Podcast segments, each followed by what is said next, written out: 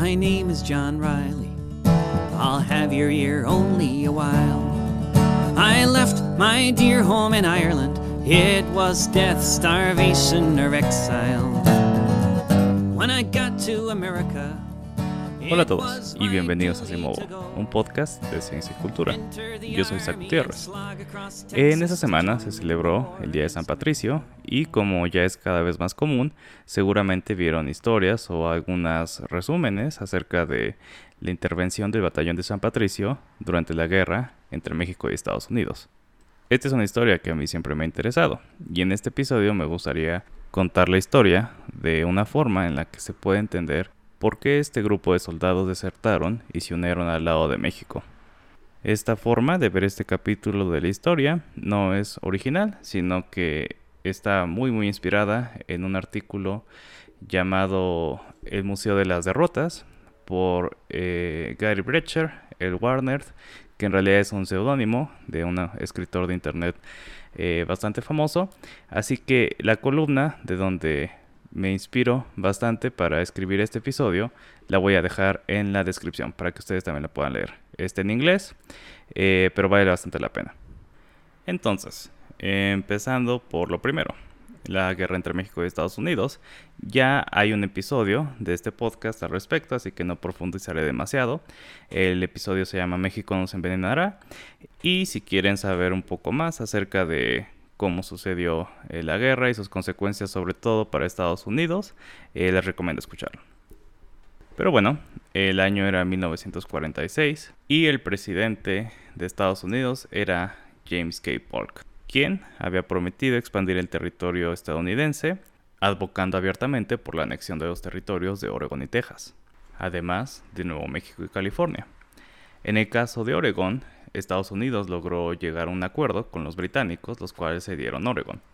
En el caso de Texas sería más complicado, porque Texas, a pesar de ser una república independiente, había acordado no anexarse a Estados Unidos como una de las condiciones que México le había dado al aceptar su independencia. Pero en diciembre de 45, Estados Unidos anexó a Texas. México no reconoció a Texas como parte de Estados Unidos, además de que existía una disputa territorial desde el momento en el que se había independizado Texas.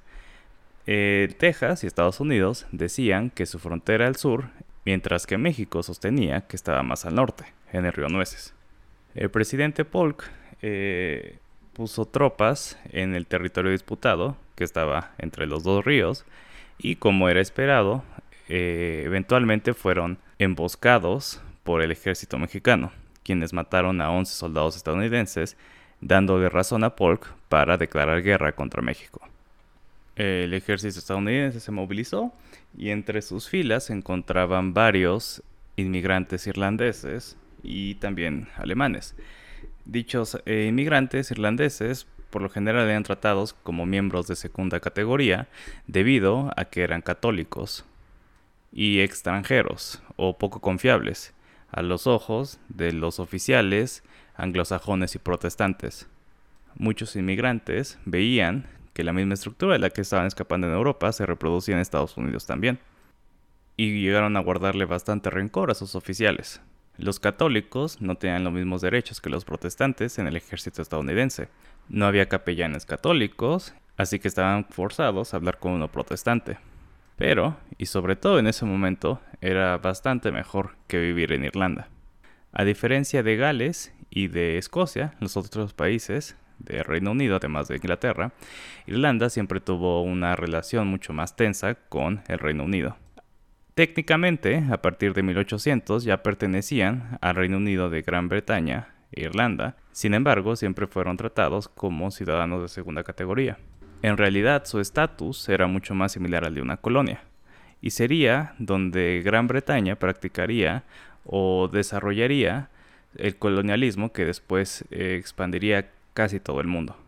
Los ciudadanos católicos irlandeses no tenían derecho a tener tierra, a ser abogados o a tener cargos públicos. Todos estos eran privilegios de los cuales solo podían gozar los protestantes anglosajones, ya sean escoceses o ingleses. Los escoceses tienden a retratarse mucho como oprimidos de Inglaterra también, sin embargo, a través de la historia son mucho más parte de la maquinaria que eh, víctimas de ella.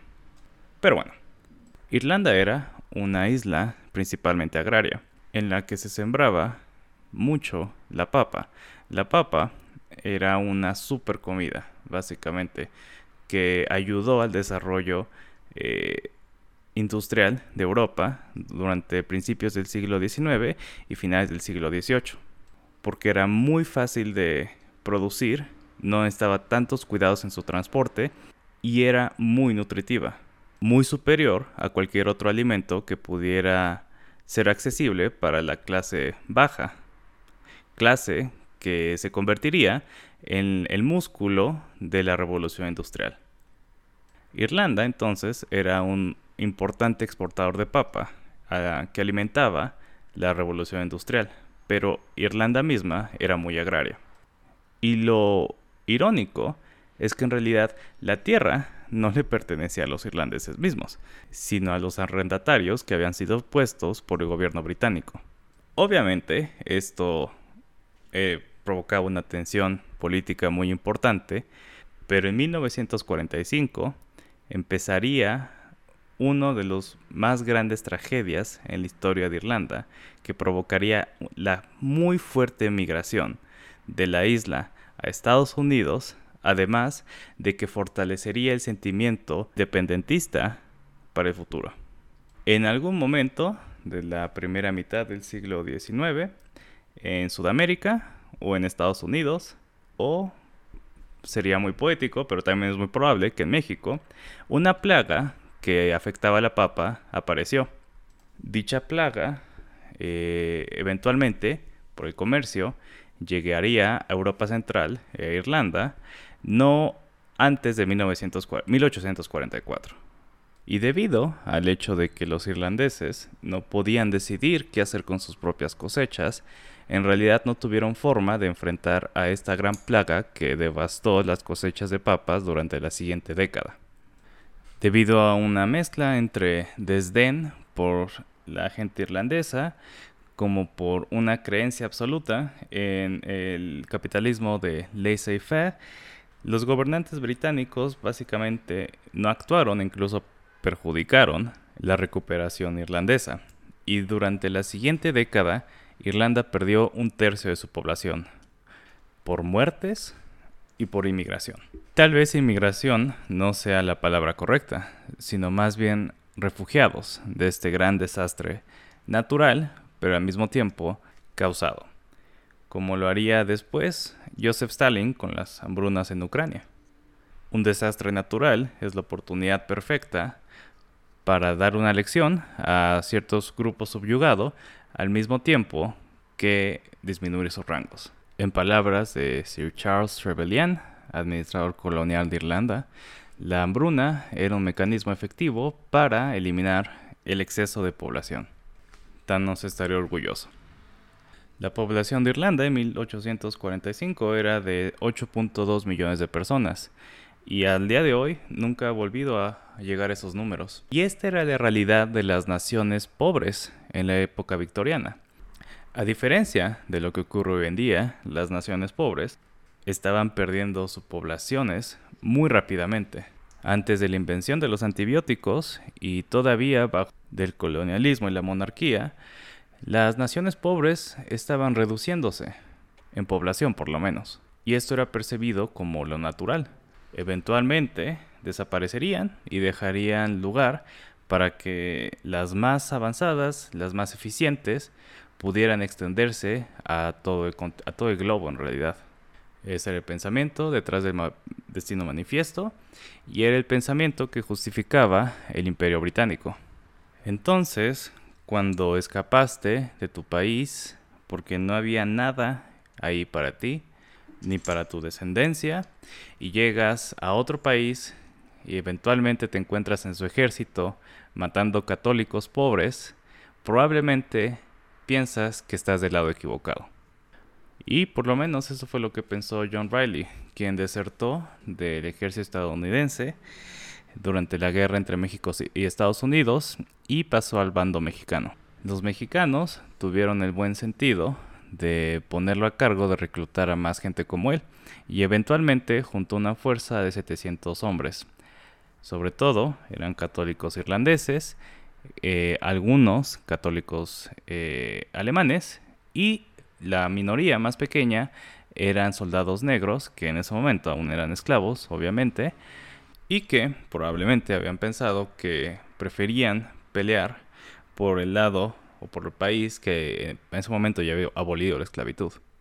Estos colorados, como los llamaban los mexicanos, porque muchos eran pelirrojos, eran grandes artilleros y operaban con gran independencia. Permitieron la retirada del ejército mexicano en Buenavista al detener la avanzada estadounidense y tuvieron su último gran momento de gloria, o por lo menos de gloriosa derrota, en la batalla de Churubusco.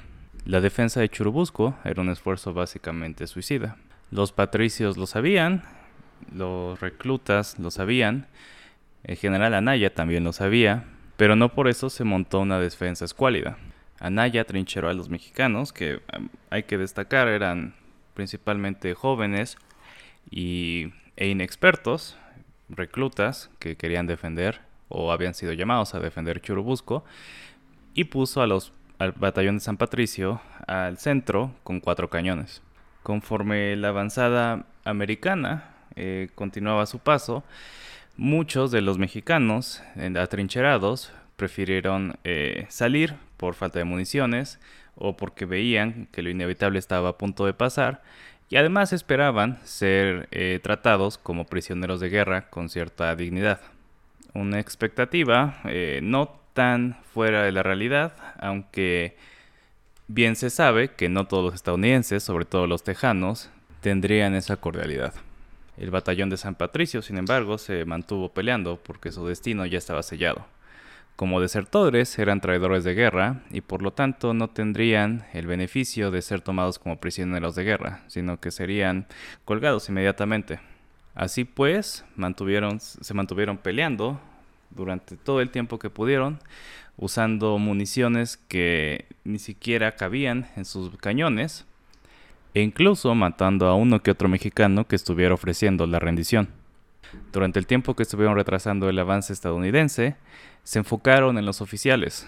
Las bajas en ese día de los estadounidenses fueron de mil hombres y eran desproporcionalmente los oficiales quienes habían muerto. Los patricios sabían cómo se veían los oficiales y les apuntaban directamente a ellos.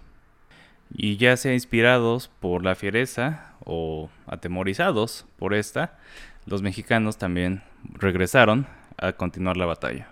Algunos del batallón de San Patricio fueron flagelados y marcados con un fierro caliente, una D, en la cara de desertores, pero se guardaron a 30 hombres para ser colgados con toda la ceremonia del mundo para castigar lo más visiblemente su traición. Y vaya que iba a ser una ceremonia. El plan era que en la mañana, al momento de que cayera el castillo de Chapultepec y se izara la bandera estadounidense sobre este, cayeran o se colgaran a los 30 hombres que se habían escogido para ser ejecutados públicamente. Tanto era el afán de que todo quedara de acuerdo al plan, que cuando la vida de uno de los condenados estaba en peligro debido a las heridas que sufrió, se ordenó que su vida tenía que ser salvada a toda costa, así que entonces le mutilaron las piernas para detener la infección que ahí tenía y entonces poder colgarlo. Una imagen un tanto perturbadora, supongo que estarán de acuerdo conmigo. Pero otra cosa pasó el 13 de septiembre, y fue la defensa del castillo de Chapultepec por parte de algunos cadetes muy jóvenes del colegio militar. Así que el simbolismo o la fuerza de esta ejecución probablemente no fue la que esperaban los estadounidenses. Pero sí es un final sangriento para esta historia sangrienta, que espero les haya resultado interesante.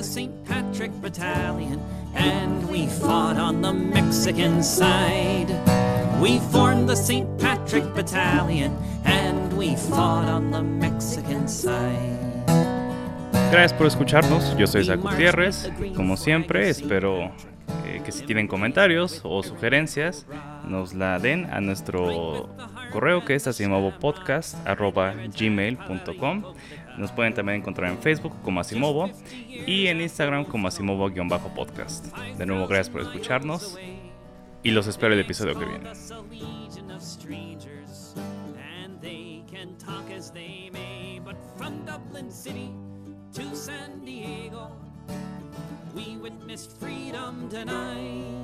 So we formed the St. Patrick Battalion and we fought on the Mexican side.